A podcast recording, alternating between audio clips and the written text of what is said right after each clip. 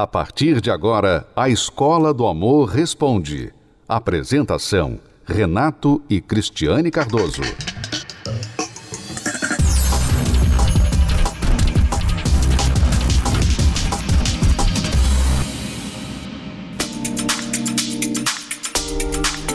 Quem casa, quer casa? Esta frase no passado indicava que morar junto era sinal de casamento. Mas uma pesquisa recente mostrou que hoje em dia esse conceito já não existe mais. Mas afinal, por que então eles dividem o mesmo teto? De acordo com os pesquisadores, a nova geração continua a abandonar os velhos conceitos do que significa ter um parceiro agora e para o futuro, provando que os momentos marcantes não têm hoje a mesma importância que tiveram no passado. Segundo o Instituto de Estatísticas e Pesquisas do Reino Unido, o número de casais que moram juntos sem oficializar a união, ou seja, casar no papel passado, tem crescido muito desde 2018. E as pesquisas não param por aí. Segundo o Centro de Pesquisas norte-americano Think Tank, a geração Millennials, ou seja, a geração que nasceu no final dos anos 80 e início dos anos 90, é mais disposta a morar junto com os parceiros sem a necessidade do compromisso, ou seja, do casamento. Já em relação à geração X, que nasceu no final dos anos 60 e início dos anos 80, que em 2003 tinha a mesma idade da geração Millennials, o compromisso era um um pouco maior. Falta de compromisso, conveniência ou medo da palavra casamento? pessoas que têm medo, acho que, do status do casamento. Tem uma galera que mora junto, né, sem a intenção de casar, mas eu acho que você conhecendo a pessoa antes de se casar é bem melhor. Você acha melhor morar junto antes de assumir o compromisso do casamento? É, Bem melhor, certeza. Já a pessoa você casa com alguém e aí se arrepende depois? Nome casamento já parece que é muita coisa, assim. Às vezes a pessoa tem muito medo de um casamento, mesmo já vivendo como casado, morando junto. Ainda assim, o nome parece muito absurdo, assim. Com a pandemia da Covid-19, muitos casais de namorados passaram a morar juntos. E com a crise, a situação econômica ficou difícil. As celebridades são o maior exemplo deste tipo de pensamento.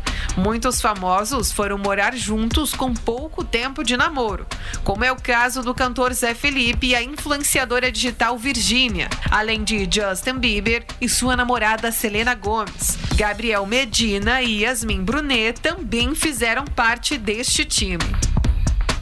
A pergunta que fica é: se existe mesmo o amor entre os dois, por que não casar?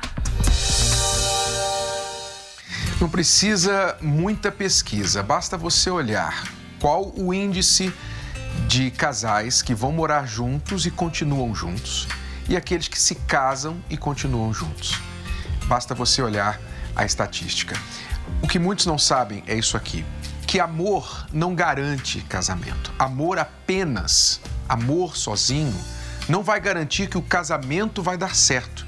E este tem sido o grande erro das pessoas. Achar que se elas se amam, se elas se gostam, ah, vai dar tudo certo, vai dar tudo bem, morar junto, casar, elas acham que o amor é o suficiente. Na verdade, o que garante um casamento feliz é saber se relacionar. Você tem que aprender a se relacionar. Não basta amar. Nem sempre você sabe se relacionar com quem você ama. Ora, se não fosse assim, então pais e filhos não teriam problemas jamais, irmãos não teriam problemas jamais, porque nós amamos a nossa família, não é? Nós amamos nossos pais, os pais amam os filhos, mas os conflitos existem. Por quê? Porque as pessoas não sabem se relacionar. Veja, por exemplo, o caso do Wilker e da Flávia, este casal que começou bem cedo, namoraram, já foram morar juntos e etc.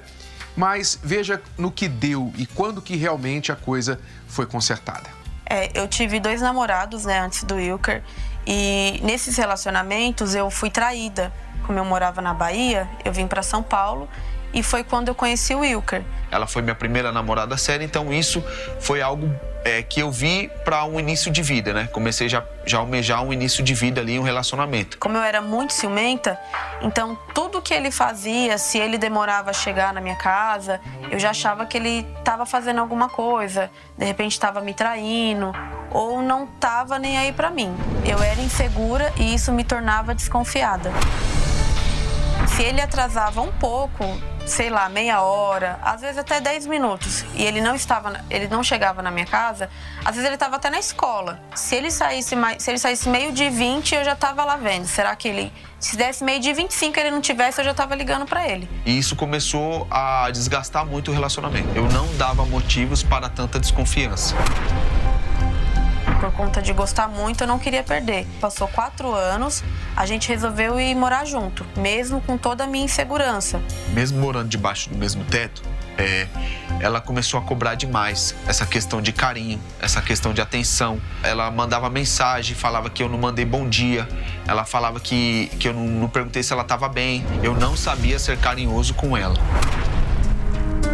como eu era muito grudenta, como eu queria que ele sempre tivesse comigo, se ele não me desse muita atenção, já me dava uma, uma certa desconfiança. Esse meu jeito duro de ser é, começou a afetar no meu relacionamento com ela. Então, para mim, eu entrava no ouvido e saía pelo outro, o que ela falava para mim, o que ela cobrava o carinho.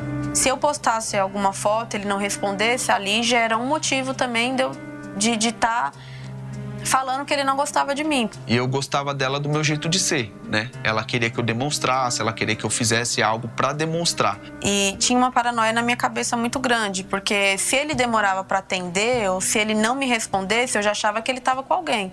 Eu achava que ele estava me traindo. Eu comecei a evitar um pouco, às vezes, ficar em casa. E aí, quando ela começava a mandar mensagem, ela começava a ligar. E aí, se eu não, se eu não visualizasse a mensagem, ela começava a ligar insistentemente. Então, isso começou a me incomodar muito. Se eu não me engano, ano, teve dias que eu já liguei 50 vezes, eu contava. E, e, mesmo assim ele não atendia. A gente só falava quando ele chegava em casa. Aí quando chegava em casa, ela perguntava: Por que você não, não me respondeu? Por que você não me atendeu? Eu ficava com muita raiva. Quando ele, ele falava que ele não tinha visto, ou porque ele estava conversando com outra pessoa, eu ficava com muita raiva. E a ponto de querer agredir ele assim, e, e chegava até a agredir verbalmente. Eu não conseguia parar de desconfiar dele. Chegou uma hora que eu tava cansada. Nem eu tava aguentando também mais o meu jeito. Eu não tinha paz, né? Eu não, não conseguia ter paz estando com ele. Então eu pensava assim: ah, então eu vou terminar, é melhor ir pra casa dele, cada um pro seu lado, que assim eu vou ter meu sossego, não vou precisar ficar me, me importando ou me preocupando com o que ninguém vai fazer. Eu não suportava tanta desconfiança da parte dela. Então, quando ela falou em separação, é, isso me ocasionou, é, foi ali um sinal, um sinal de alerta, né? Então isso ocasionava é, um, um, desconforto em mim, porque não tinha algo para demonstrar isso para ela, essa desconfiança total. Mas por conta da minha bagagem vinha essas, essas desconfianças, tudo. Todos os problemas assim de, de insegurança no nosso relacionamento, no nosso casamento, quem causava era eu. Mas eu não conseguia enxergar isso. Eu não tinha paz dentro de casa, né? Não tinha paz no relacionamento. Então foi daí que eu decidi ir sozinho para as palestras. Então, eu cheguei nas palestras já cansado, né, de tentar resolver a situação. E foi a última porta ali que eu bati para salvar o meu relacionamento, para salvar o meu casamento. Eu vi que realmente eu precisava mudar o meu jeito de ser. Só que com isso ela não enxergava. E eu tentava passar para ela segurança, eu tentava passar para ela o máximo de, de fazer ela entender na onde eu estava, comecei a dar explicação de onde eu ia, comecei a deixar o celular é, sem senha para ela ter acesso, né? Então essa insegurança que ela tinha, eu tentei mostrar para ela passar. Eu comecei a enxergar o lado dela, não só o meu, que antes eu via só o meu, mas eu comecei a enxergar o lado dela também da, da relação. Então aí isso começou a me mudar. Então aí com isso eu comecei a ter paz dentro do relacionamento. Mesmo ela não indo, mesmo ela não frequentando, não participando das palestras, eu comecei a ver. Então, quando tinha algo de errado, a gente sentava, eu tentava resolver a situação. O que me fez mudar de ideia em relação às palestras foi a mudança que eu vi nele. Ele começou a me dar satisfação, ele começou a me avisar onde ele estava. Quando eu ligava para ele, ele me atendia. Ele falava que ia chegar a tal hora, ele chegava nesse horário. Então, aquilo foi me passando mais é, confiança e nisso eu fui me despertou para mim poder também estar tá indo com ele, para a gente lutar junto, para a gente continuar seguindo no nosso casamento. Então, através das palestras, eu vi que eu tinha que me cuidar primeiro, eu tinha que estar tá bem comigo mesmo, me valorizar, é, gostar de mim mesmo, porque às vezes eu olhava no espelho e eu não me via assim para o Wilker. Eu não me via, eu não me sentia uma pessoa boa para o Wilker. Quando ela falou para mim que ia nas palestras, Aí eu vi que, que realmente tinha mudança, né? Porque ela começou aí. Então eu falei, poxa, todo o meu esforço aí de dois anos, né, valeu a pena. Então isso para mim foi, foi algo extraordinário. Hoje a Flávia, ela é uma mulher segura, né? Hoje ela não fica cobrando mais carinho. Hoje ela confia em mim. Hoje ela tem, é, ela criou é, um entendimento que ela não necessita só de mim, só de carinho. O relacionamento não é feito de carinho, de publicações em rede social, não. Hoje ela entendeu que o relacionamento é a dois, é entender o lado do outro. O que mais me marcou no Renato é que ele também era um homem duro, né? Às vezes, quando ele faz as palestras, ele fala do jeito que ele era. Então, isso me identificou bastante. E eu pensava, se ele conseguiu mudar, se ele conseguiu salvar o casamento dele, eu também vou conseguir. A Cris, ela cobrava muita atenção do Renato. Então, eu vi que eu estava sendo igual a ela. E eu vi que o casamento dela mudou. Então, eu falei, então o meu também vai mudar ela era aquela pessoa insegura, ela tinha complexos, né? Então eu falei assim, eu era assim. Quando às vezes a gente para para conversar, a gente olha e nem, às vezes nem acredita que a gente era aquela pessoa. A gente nem enxerga mais. Parece que a gente está vendo outras pessoas, a gente está assistindo um filme com outros personagens, porque parece que não era a gente. Eu sou muito grata, assim, ao Wilker, né? Porque ele não desistiu do nosso casamento. E eu sou muito feliz porque é tudo que eu sempre quis. A minha família, é, ter um marido é, exemplar que nem ele, um bom pai, um bom marido. Então, isso é muito, é muito gratificante. Eu fico muito feliz com isso. Hoje a gente tem 11 anos juntos, né? 5 anos de casado. As palestras transformaram o meu casamento. Não mudaram, transformaram o casamento. Hoje a gente vive o amor inteligente. Quer dizer, eles aprenderam a se relacionar. Eles se amavam antes, se amavam, mas não se acertavam, não conseguiam dar certo, não conseguiam se entender, agressão, separação, tudo isso acontecia, mas eles se amavam. Por isso nós temos dito: amor não garante casamento, não garante felicidade no casamento. O que você precisa é aprender a se relacionar. Eles aprenderam e hoje estão bem, são as mesmas pessoas, não trocaram de parceiro, mas mudaram interiormente, aprenderam o que não funciona e o que funciona. Hoje o casamento está resolvido. Olha, você que está assim, vivendo um casamento chato, um casamento onde houve traição, agressão, pensamento de separar, talvez vocês já se separaram várias vezes, vocês dividem dinheiro, vocês não, não, compartilham informações de quanto um ganha, quanto o outro ganha, o que gasta. Vocês estão vivendo um relacionamento abusivo, de abuso verbal, abuso emocional, e você pensa assim, poxa, a melhor coisa mesmo é separar. Mas no fundo, no fundo, se você conseguisse resolver isso, se houvesse uma forma de esse casamento funcionar, da outra pessoa mudar, você gostaria de manter a sua família. Afinal, não se joga uma família fora assim. Mas a questão é como fazer isso. Aí é que está. Você não sabe como fazer, mas nós sabemos. Cristiane e eu estamos casados há quase 31 anos os primeiros 12 anos do nosso casamento foram desastrosos, nós quase nos separamos. Ela chegou para mim e falou: Eu não quero mais esse casamento. E foi quando nós chegamos no fundo do poço que nós então paramos e buscamos uma solução. Nós não queríamos nos separar, nós nos amávamos e nos amamos, mas não estávamos dando certo. Então, qual era a razão? Nós fomos buscar a razão encontramos e queremos compartilhar com você. Aquilo que nós temos compartilhado com os casais todas as quintas-feiras aqui no Templo de Salomão tem literalmente salvado casamentos. Casamentos e famílias inteiras. Como você vai conhecer agora mais um casal que prova isso: o Hudson e a Gleiciane. Veja só.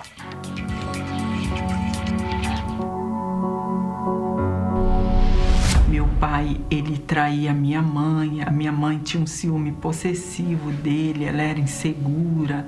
Isso me trouxe assim uma insegurança, um complexo de inferioridade e aquilo ali foi me trazendo um sofrimento. Comecei a namorar e os meus relacionamentos também não deram certo. eu conhecer uma pessoa e meus relacionamentos durarem três meses. O, o, meu relacionamento que durou mais tempo foi com o pai do meu filho, que foi três anos. Fiquei grávida, não foi nada planejado, ele era mais novo que eu. A gente tentou morar junto e foi a mesma coisa, a minha insegurança, o meu ciúme, né? E também até porque a diferença de idade a gente acabou não dando certo.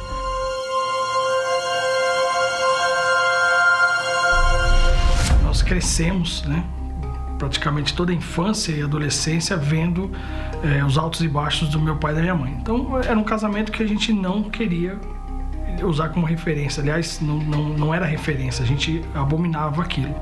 Não existia nada que, que me mudasse de ideia a, ponto de dizer você precisa ter um relacionamento fixo com alguém. Não, meu pensamento era o contrário. Quanto menos relacionamento fixo, melhor para mim. E dentro disso, foi quando, é, já terminando a faculdade, eu conheci a mãe do meu, do meu filho. É, o relacionamento foi relâmpago, porque em questão de dias ela ficou grávida e a partir daquele momento, né, mesmo né, contra a minha vontade, a gente resolveu morar junto não posso dizer que teve um momento de paz, porque não teve. Tinha mentira da parte dela, tinha mentira da minha parte, tinha traição da parte dela, tinha traição da minha parte. Nunca houve uma, uma confiança, nunca houve uma entrega, sempre houve o quê? É, uma necessidade que era cuidar daquele menino. O fundo do poço desse relacionamento foi quando eu perdi o emprego foi direto assim, ó, você não tem dinheiro para pagar as contas, você vai embora porque eu vou colocar um outro homem para pagar as contas. Quando eu saí de casa, eu saí autônomo, quer dizer, livre, ninguém me segurava. E agora eu tô voltando para casa do meu pai com uma trouxinha de roupa, literalmente uma trouxinha de roupa. Com o que eu tinha, eu defini. Relacionamento é assim. Não existe coisa boa.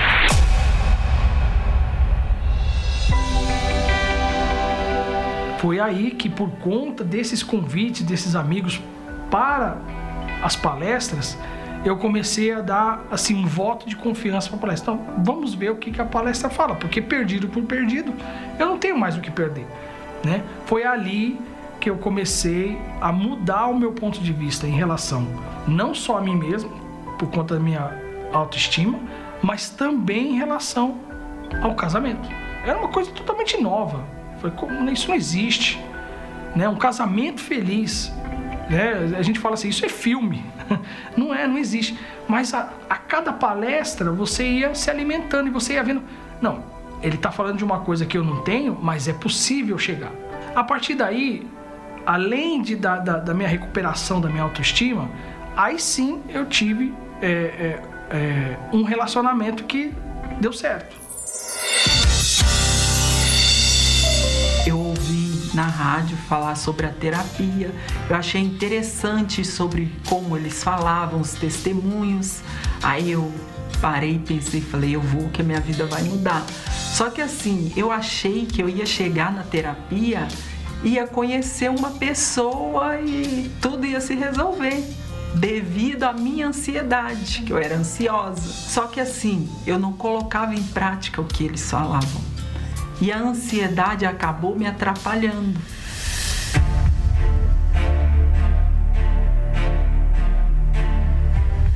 Eu comecei a palestra, tive um relacionamento e não frequentei mais. Quer dizer, eu abri mão das palestras. O relacionamento foi comum, foi, não foi nada extraordinário, foi comum. Mas as palestras fizeram falta. O que, que aconteceu? Esse relacionamento, ele se estendeu por um, por um tempo, sim.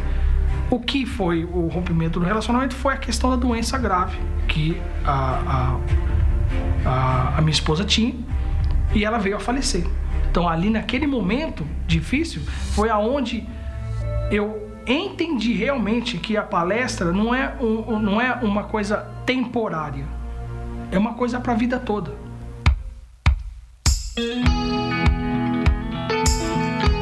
Aí eu falei, agora eu vou obedecer, eu vou fazer tudo direitinho do jeito que eles estão falando. Comecei a frequentar as palestras, prestar atenção, obedecer. É a primeira coisa que eu abandonei foi a ansiedade. Eu não agi mais por conta própria, né? Eu, eu, eu fui obedecendo e, e soube esperar E um dia eu lá na, na, na palestra, eu conheci, eu vi o Hudson. Nós conversamos, nós entendemos o que, que cada um queria. Eu entendi o que eu precisava fazer para esse relacionamento dar certo e ela entendeu a mesma coisa.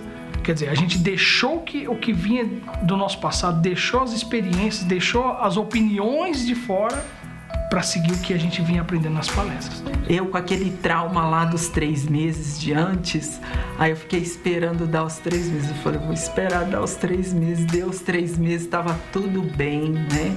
E quando a gente viu que era, era, era tudo compatível, foi aí que a gente partiu para a segunda fase que foi o casamento. Hoje eu sou feliz porque eu encontrei solução. A palestra não é para um momento da sua vida. A palestra é para todo o seu a sua vida. Porque a cada dia, por mais que a gente tenha frequentado por muito tempo, a cada dia é um ensinamento novo. A cada dia vem uma nova direção, vem um novo ensinamento que enriquece, que une, que faz o casamento ficar mais e mais unido.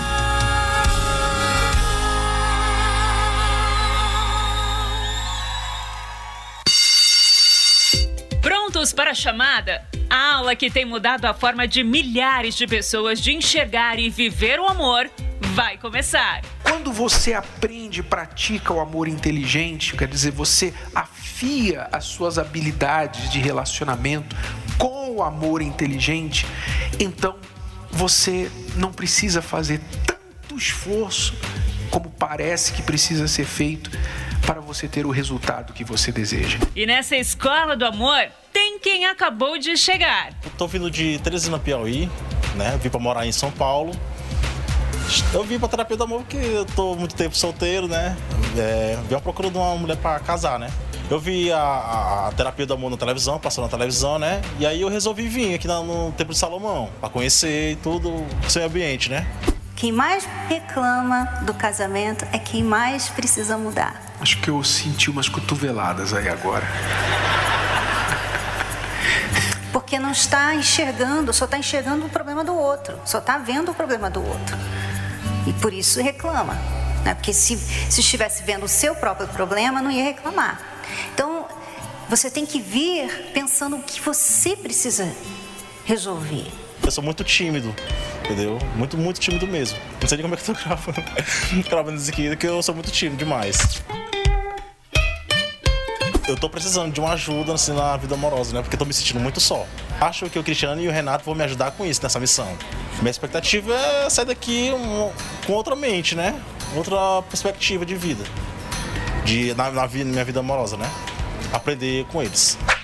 Aqui tem também aluno em reforço, viu? Se reconstruindo. Não foi como eu planejado, né? Acho que eu fui, eu era muito ansiosa. Eu acho que eu quis aproveitar muito e agora eu quero recuperar o tempo perdido. Então, nesse tentei, mas acho que eu estava muito ansiosa. Então, foram várias vários erros um atrás do outro. A realidade foi muito diferente da expectativa. E com os conselhos dos professores da terapia do amor, a Camila tem alinhado seus desejos. Agora eu tirei a ansiedade, né?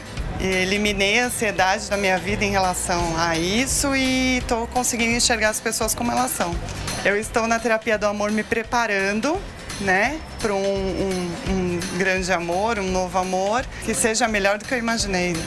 Aprender sobre relacionamento de forma simples, em uma aula divertida e com exemplos. Essa é a terapia do amor quinta-feira, às 20 horas, no Templo de Salomão. Pois é, nós temos nos especializado em casais que, entre aspas, não tem mais jeito. Aqueles casais que todo mundo diz assim: ah, esse aí não tem jeito, não é melhor separar. Olha, deixa esse cara, deixa essa mulher, a fila anda. Vocês acham que não tem mais jeito, todo mundo acha que não tem mais jeito, mas se você tiver uma gotinha de esperança, de vontade, querer trabalhar, e aprender a maneira correta, nós vamos te mostrar o caminho. Nesta quinta-feira, 8 horas da noite, Cristiano e eu esperamos por você aqui no Templo de Salomão. A palestra não custa nada, você não vai pagar nada para assistir a palestra. Você só tem que tirar o tempo para vir, sentar, ouvir e colocar em prática. Se você colocar em prática, tem jeito, tem solução. Então venha participar nesta quinta, 8 horas da noite. Lembrando que nós teremos especialmente nesta quinta-feira a hora dos solteiros. Não estamos tratando só de casais, nós ensinamos os solteiros o amor inteligente, como se preparar antes, como não entrar numa furada, como achar a pessoa certa e não perder essa pessoa, como sair de um relacionamento que você já descobriu que é errado, não é? Você está namorando com uma pessoa, mas esse relacionamento aí de ioiô não vai nem, nem fica. Você quer aprender o amor inteligente? Hora dos Solteiros, nesta quinta-feira, a partir das 18 horas. Saiba mais. A Hora dos Solteiros. Na esplanada do Templo de Salomão. Uma aula diferente com os professores Renato e Cristiane Cardoso. E ainda com a presença especial da banda Universos. Me disseram pra seguir meu coração. Nesta quinta, a partir das 18 horas, na Terapia do Amor. Avenida Celso Garcia, 605 Braz. Entrada, estacionamento e creche para os seus filhos são gratuitos.